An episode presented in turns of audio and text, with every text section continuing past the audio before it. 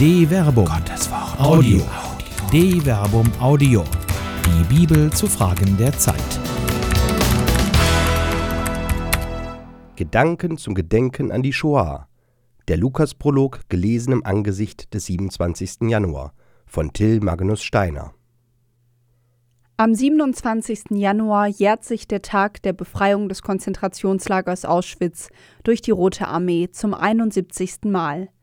Und auch wenn der älteste derzeitig lebende Mann ein Auschwitz-Überlebender ist, so ist die heutige Zeit doch geprägt von einem zunehmend abstrakten Gedenken an die Opfer des Nationalsozialismus.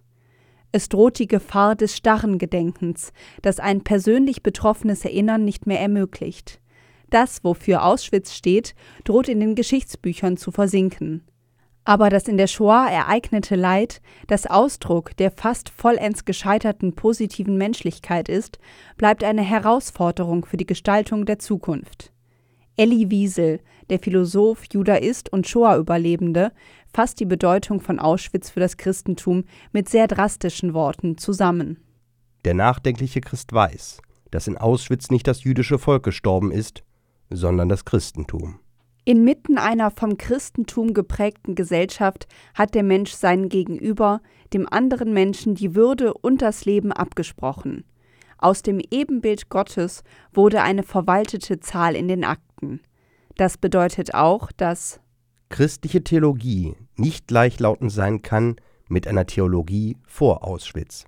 Die Shoah ist nicht nur einfach irgendein Datum in der Menschheitsgeschichte, es ist ein trauriges Fundament, auf dem eine bessere Zukunft aufgebaut werden muss. Die Voraussetzung dafür, dass die Shoah nicht nur als eine mehrteilige TV-Dokumentation wahrgenommen wird, ist das eigene Betroffensein. Es geht um die Einsicht, dass das Geschehene direkt mit dem eigenen Leben zu tun hat. Einen Menschen zu treffen, der in Auschwitz den Rachen der Sheol überlebt hat, lässt menschliche Betroffenheit erfahren.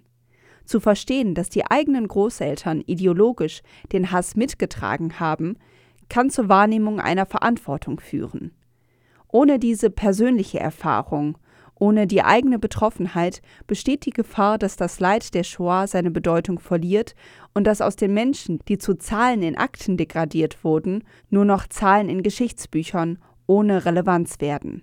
Da es Menschen waren, die dieses Leid anderen Menschen angetan haben, betrifft die Shoah jeden Menschen. Auschwitz ist in seiner Bedeutung das negative Erbe aller Menschen. Es ist unter uns geschehen. Was sich unter uns ereignet hat.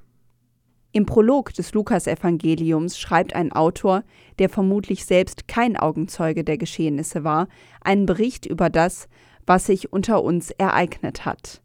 Der erste Vers des Evangeliums und der dazugehörigen Apostelgeschichte lautet Schon viele haben es unternommen, einen Bericht über all das abzufassen, was sich unter uns ereignet und erfüllt hat. Lukas Kapitel 1 Vers 1 Der Verfasser des Lukasevangeliums war nicht der erste, der die Geschichte des Lebens Jesu aufgeschrieben hatte. Beim Lesen merkt man schnell, dass seine Darstellung auf dem Markus-Evangelium aufbaut. Er verweist selbst darauf, dass bereits viele, griechisch Polloi, vor ihm Berichte über das Leben Jesu abgefasst haben. Dabei hielten sie, die vielen, sich an die Überlieferung derer, die von Anfang an Augenzeugen und Diener des Wortes waren. Lukas Kapitel 1 Vers 2 Das Evangelium ist kein Zeugenbericht, sondern ein Dritter stützt sich auf die Aussagen derjenigen, die die Geschehnisse miterlebt haben.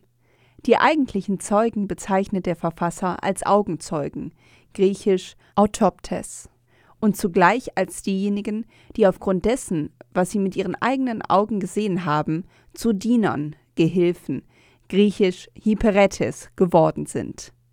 Diese Personen bzw. Quellen werden als Augenzeugen des Wortes und Diener des Wortes bezeichnet.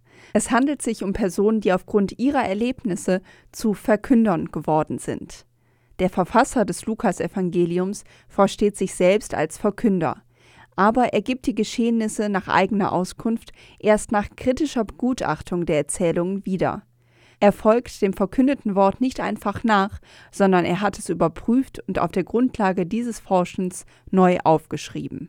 Nun habe auch ich mich entschlossen, allem von Grund auf sorgfältig nachzugehen, um es für dich, hochverehrter Theophilus, der Reihe nach aufzuschreiben.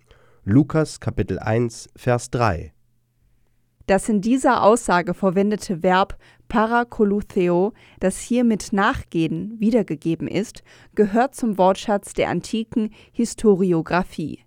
Der Verfasser des Lukasevangeliums stellt somit seine Schrift auf das Fundament eigener gründlicher und kritischer Vorarbeiten.